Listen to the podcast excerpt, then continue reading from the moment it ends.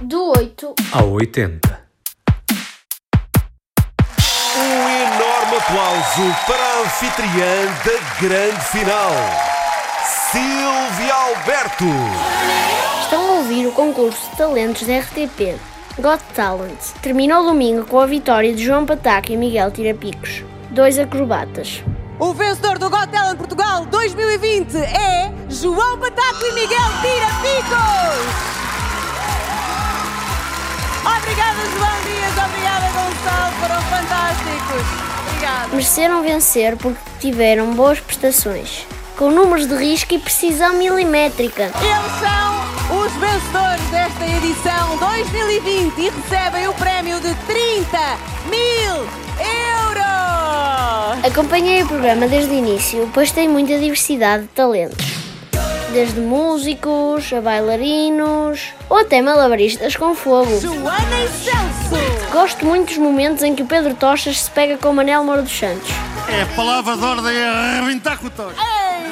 Estou sempre a vítima, não, não, não. Ora, Agora bem, vou dar luta, vou dar luta. Ah, já agora, no próximo domingo começa uma nova etapa do programa. Uma batalha entre jurados. Pela primeira vez, os jurados do Got Talent Portugal vão defrontar-se. Na Batalha dos Jurados. Cada um deles vai competir contra os outros, tendo uma equipa de antigos concorrentes de todas as temporadas. Quem, que eu saiba, nunca foi um programa de talentos destes, mas é sem dúvida um dos grandes talentos musicais da atualidade e a seguir atentamente ao longo deste século é Eve Tumor, ou seja, o norte-americano Sean Bowie, que lançou este ano o seu Gospel for a New Century.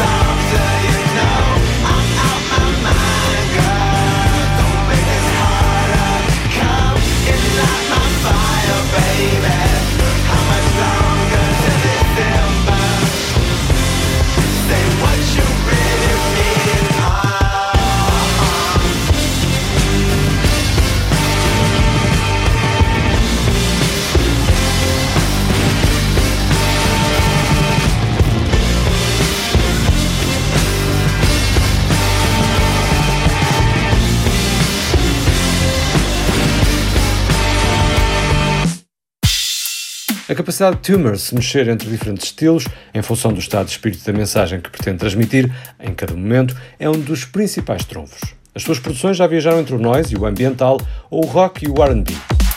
Criado no Tennessee, Tumor começou a fazer música aos 17 anos. Aprendeu a tocar bateria, baixo, guitarra e teclas. O experimentalismo cruza-se com uma ambiguidade que circula entre a sombra e a luz. No videoclipe deste tema, por exemplo, há imagens de um diabo à solta que causa ao mesmo tempo repulsa e fascínio.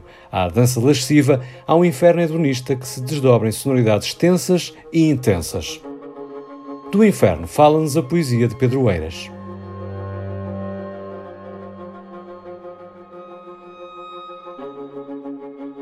E aqui moram os desesperados que aprenderam a respirar fora de água.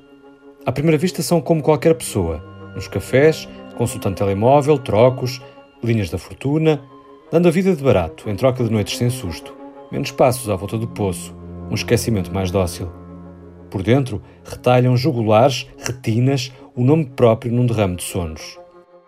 O que para outros é turismo no País das Maravilhas, aqui monta a instável morada do corpo, intervalada com instâncias de hospital, paredes altas, janelas altas, copas das árvores recortadas contra altas noites, gradeamentos, comprimidos, rondas entre quatro muros, sapatilhas sem atilhos. Estas mãos não são as minhas. Alguém arrancou os meus dentes, puseram microfones nos meus ossos. Vivi outras vidas antes da vida. Alguém, igual a mim, mora na minha casa. Esmagaram comprimidos na minha sopa. As nuvens escrevem palavras. A chuva desenha um mapa. perseguem-me os olhos nos quadros. Atrás do muro passam pessoas falando de impostos, prémios, férias, promoções, currículos, telenovelas. É mais que improvável, mas se depois desta vida houver um campo de espera, uma alfândega das culpas, que estes ao menos sejam poupados e os seus nomes não constem no livro dos castigos, com o mesmo vazio para todos no fim. Ou, se o nome constar, que seja zero o saldo do deve do haver, pois não merece dor na morte quem já carregou toda a vida o inferno no sangue.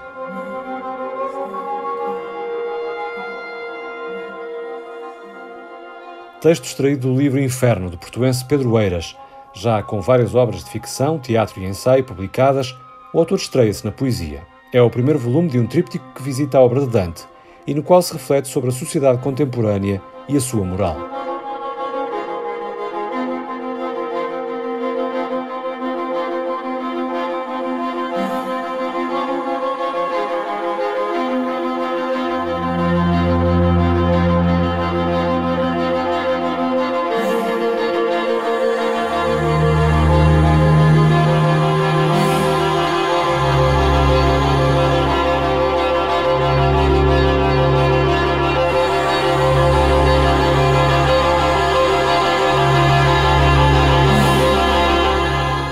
Inferno ao paraíso é um episódio de distância. Não o percas, subscreva o 880 no RTP Play.